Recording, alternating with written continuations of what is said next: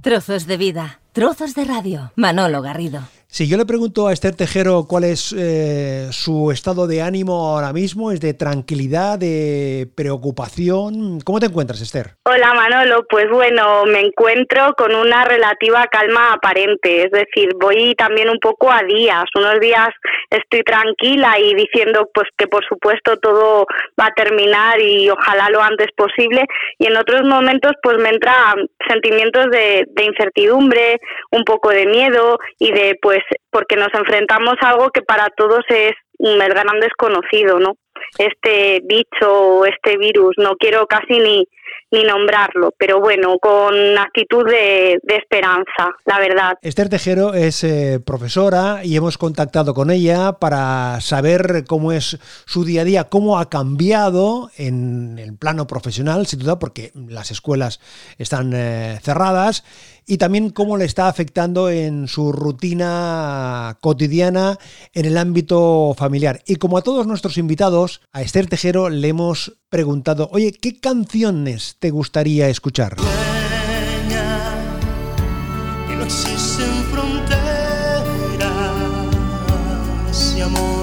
barreras. No mires.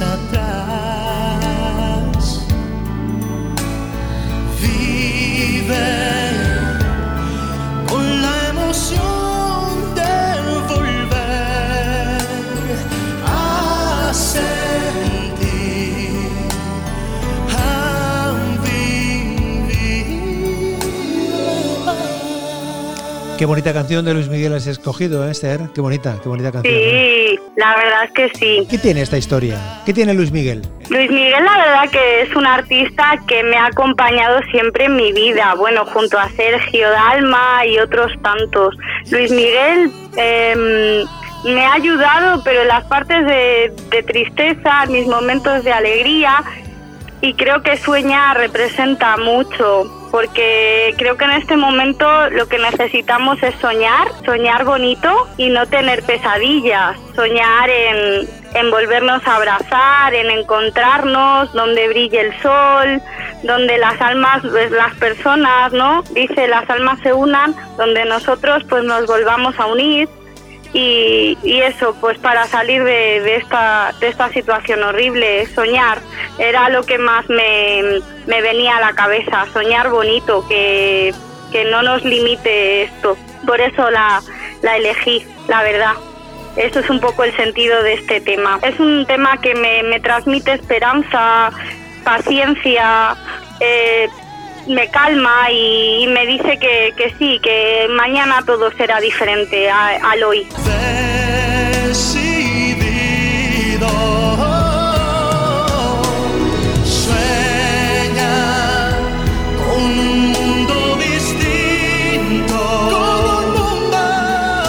Entramos en un mundo distinto, estamos entrando, Esther, por lo que tú estás viendo, por tu entorno familiar. Eh, ¿Va a haber un punto y aparte, un antes y un después, a partir de, hmm. que salgamos de este, de este agujero donde nos encontramos ahora? Pienso que tiene que haber una inflexión, un antes y un después. Nos tenemos que hacer mejores, tenemos que ayudar al que tenemos al lado, por supuesto a nuestra familia, a los amigos, pero a quien nos pueda necesitar. Yo creo y siempre lo digo es algo, es una de mis máximas, a lo mejor vivo en mi mundo, pero soy una persona que digo que la vida es para darla, la vida es entrega y tienes que, evidentemente te tienes que cuidar a ti, pero la vida es para darla, para ayudar al que tengas enfrente. A lo mejor por eso mi profesión va en esa línea, ¿no? Que, que tú que vuelcas sobre el otro, pues vuelcas lo que tú tienes, tus conocimientos, para que la otra persona los vaya adquiriendo y, creo que bueno esa es la magia no de del proceso de enseñanza aprendizaje desde siempre has querido dedicarte a la enseñanza pues yo creo que sí que está un poco escondido pero yo creo que sí porque día a día se me va haciendo más visible por las experiencias por lo que mis alumnos me comentan y un poco lo que lo que la retroalimentación que me van dando la verdad que sí que siempre soñé con hacer algo que fuera que tuviera que ver con la comunicación fíjate Manolo, me planteé ser periodista. Hombre. sí, y, no es algo descartable tampoco en mi mm, vida. Claro que porque no, pues me lo planteé, pero por unas décimas ahí birriosas, al final pues no me daba. Pero sí que es cierto que no por unas décimas me quedé estudiando en Alcalá de Henares, en mi ciudad, en Madrid, y, y la verdad es que dije, bueno, vamos a probar, ¿eh? Vamos a probar si esto nos gusta, quiere decir si se me va dando bien, si vamos aprobando. La verdad que cada año me iba gustando más. Era como en algunas asignaturas experimentaba la sensación de tener vellos de punta con lo que me estaban contando. Así que digo, creo que sí, que me veo haciendo lo que estos profesores, estos maestros, ellos están desarrollando. Y luego día a día me veo cada vez mejor, me veo que, que pues estoy más segura y que, que me gusta así. Sí, creo que, que sí, que desde mis 18 años es, es lo que lo que me va. ¿Qué es lo que enseñas, Esther? Pues mira, yo estoy en dos centros educativos eh, de educación no reglada, en dos academias, en Alcalá de Henares.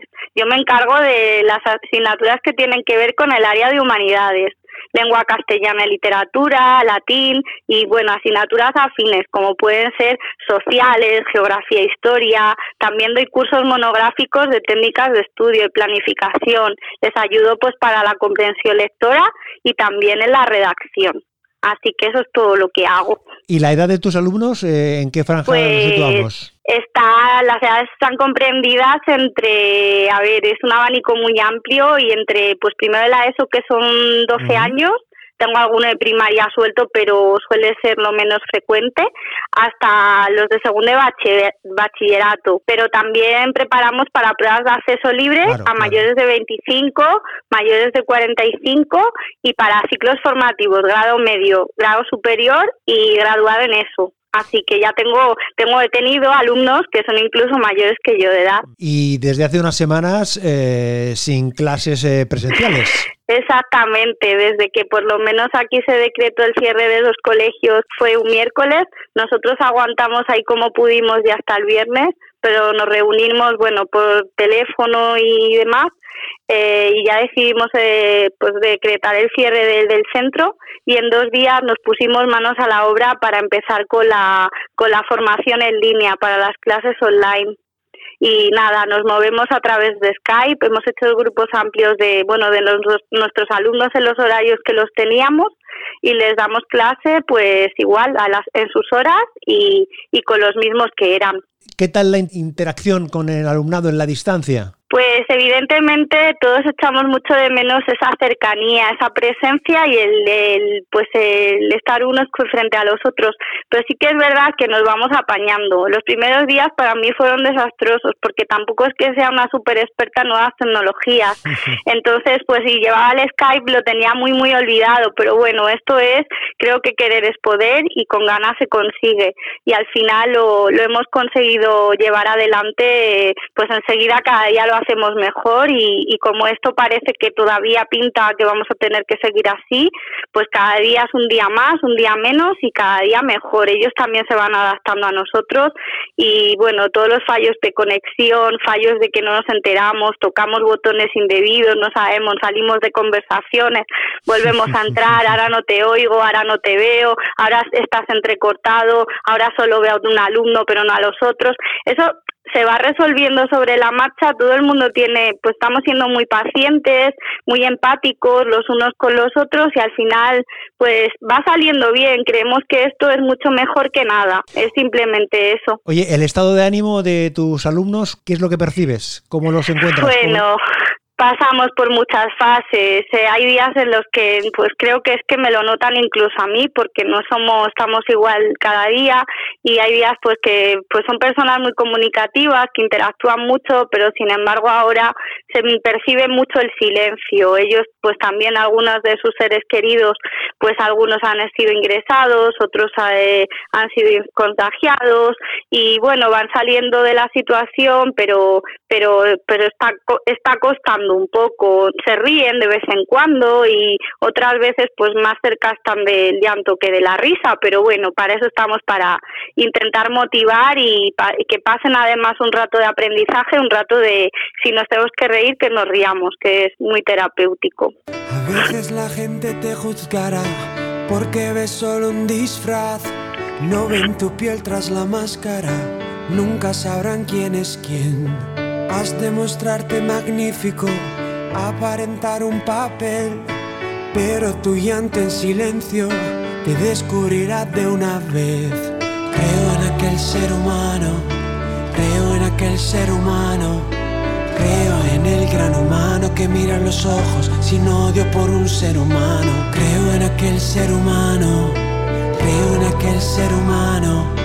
Creo en el buen ser humano que tiene el coraje, coraje de un gran ser humano.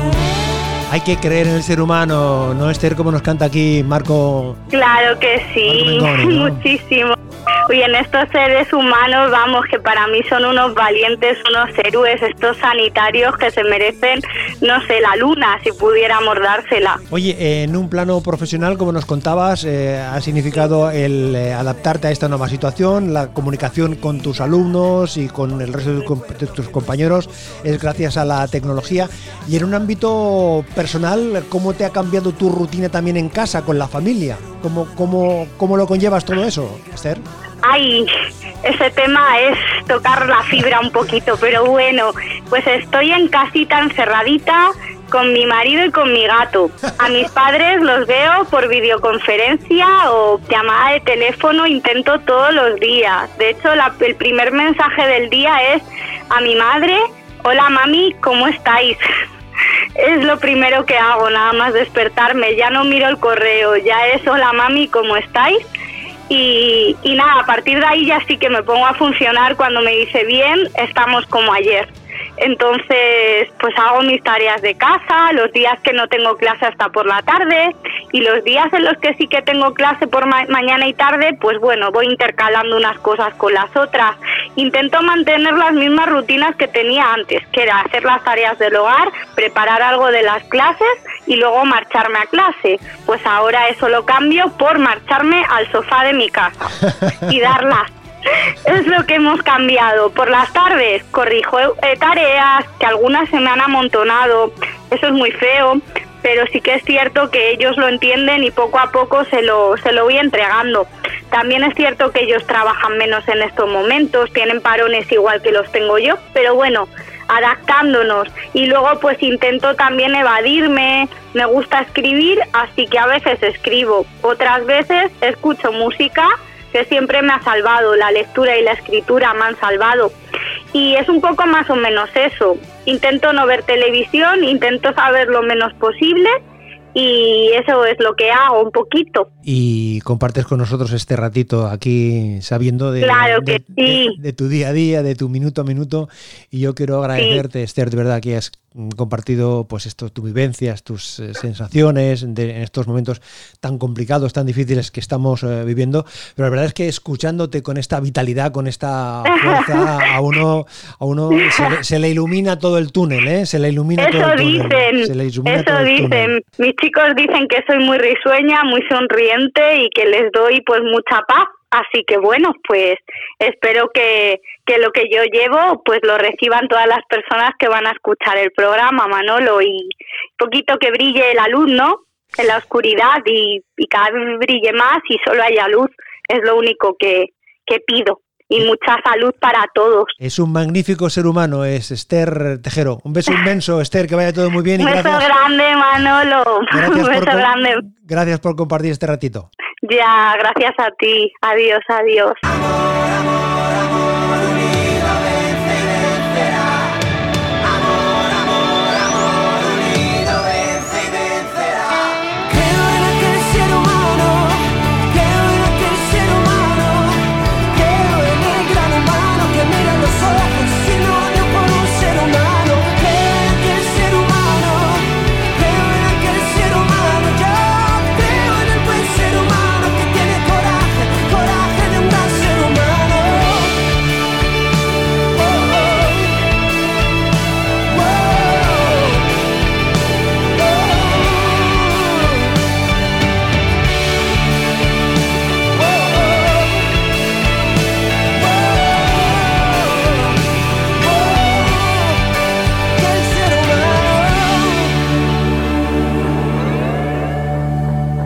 Trozos de vida, trozos de radio. Manolo Garrido, un placer acompañarte.